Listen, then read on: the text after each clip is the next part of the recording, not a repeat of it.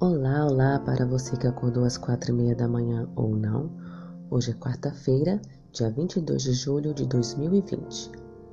O título da nossa lição de hoje é Poderes Invisíveis em Atuação. A oração intercessória é uma arma poderosa na batalha entre o bem e o mal, chamada de grande conflito. Uma das revelações mais claras dessa luta está em Daniel 10. Você deve se lembrar de que o profeta Jeremias havia predito que os judeus ficariam em cativeiro babilônico por 70 anos.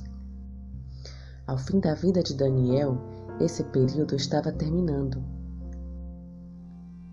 Em 539 a.C., Babilônia foi conquistada pelos medos e persas então, uma parte do povo retornou para Jerusalém. No entanto, o profeta estava preocupado com a oposição severa que os judeus estavam sofrendo em relação à construção do templo e da cidade de Jerusalém. Daniel jejuou e orou por três semanas. Ele intercedeu fervorosamente por seu povo. No final desse período, um glorioso ser angelical apareceu a ele.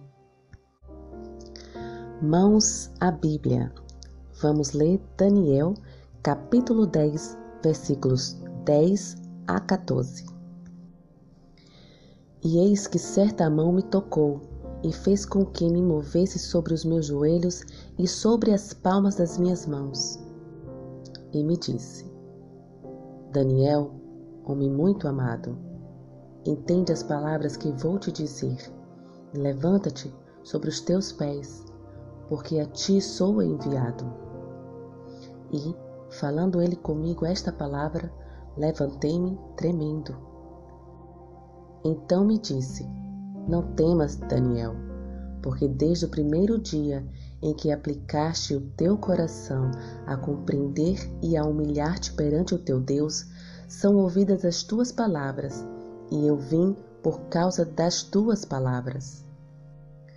Mas o príncipe do reino da Pérsia me resistiu vinte e um dias, e eis que Miguel, um dos primeiros príncipes, veio para ajudar-me, e eu fiquei ali com os reis da Pérsia. Agora vim para fazer-te entender o que há de acontecer ao teu povo nos derradeiros dias porque a visão é ainda para muitos dias. Então agora responda: quando as orações de Daniel foram ouvidas e o que temporariamente retardou a resposta divina? Você sabe a resposta? Vou te ajudar. Diga a resposta correta. Letra A. Depois de 21 dias, o príncipe da Pérsia atrasou a intervenção do anjo. Letra B. Depois de três meses, a resposta foi retardada por causa do príncipe grego. E aí, já sabe a resposta? Não deixe para depois. Tente responder, ok? Quem era o príncipe do reino da Pérsia? Certamente não era Ciro, o rei do Império Persa. É muito provável que a expressão o príncipe do reino da Pérsia represente Satanás. Jesus o chamou de príncipe do mundo em Jó, capítulo 12, versículo 31 e capítulo 14, versículo 30. Paulo o chamou de o príncipe da potestade do ar, em Efésios capítulo 2, versículo 2. Se o príncipe da Pérsia representa Satanás, quem é Miguel? O termo Miguel é usado cinco vezes na Bíblia, em Apocalipse capítulo 12, verso 7, em Judas capítulo 9, e em Daniel, capítulo 10, versículos 13, 21 e capítulo 12, verso 1.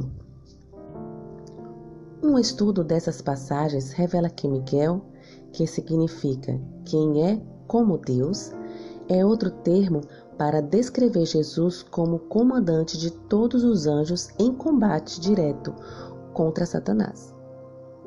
Cristo é o eterno Filho de Deus, pré-existente, onipotente e divino.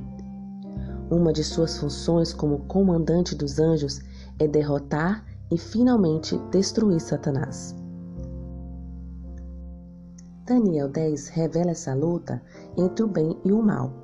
Enquanto Daniel orava, Miguel, o Todo-Poderoso Jesus, desceu do céu para derrotar as forças do inferno. Embora às vezes não vejamos, Cristo atua para responder também às nossas orações de intercessão. Ele é um Salvador poderoso. Nenhuma de nossas orações passa despercebida. Escute a voz de Deus.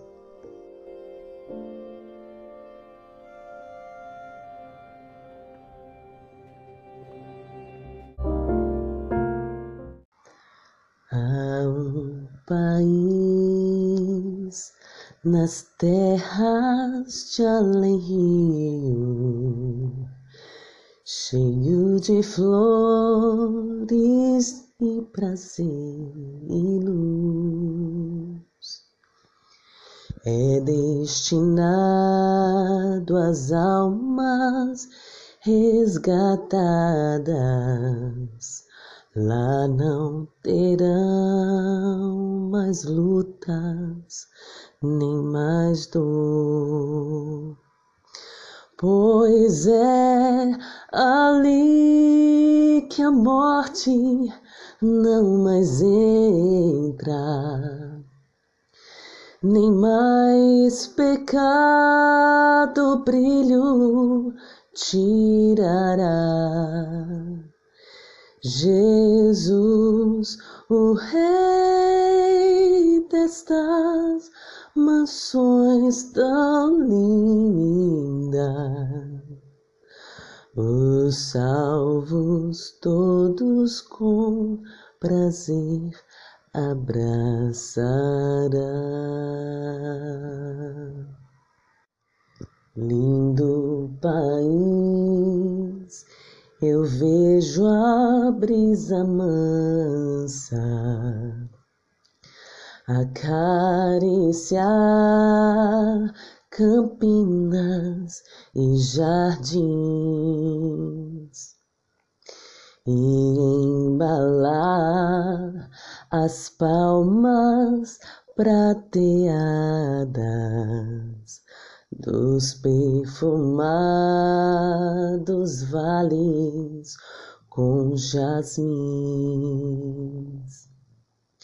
E quando o sol se põe no horizonte, eu julgo ver em sonhos este lar. Vejo os amigos já ressuscitados e todos nós o nosso bom Jesus louva e todos nós o nosso bom Jesus louva.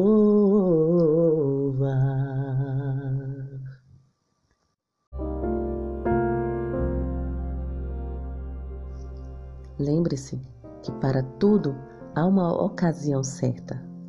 Há um tempo certo para cada propósito debaixo do céu. Eclesiastes, capítulo 3, versículo 1. Que você tenha um ótimo dia e que o Senhor te abençoe.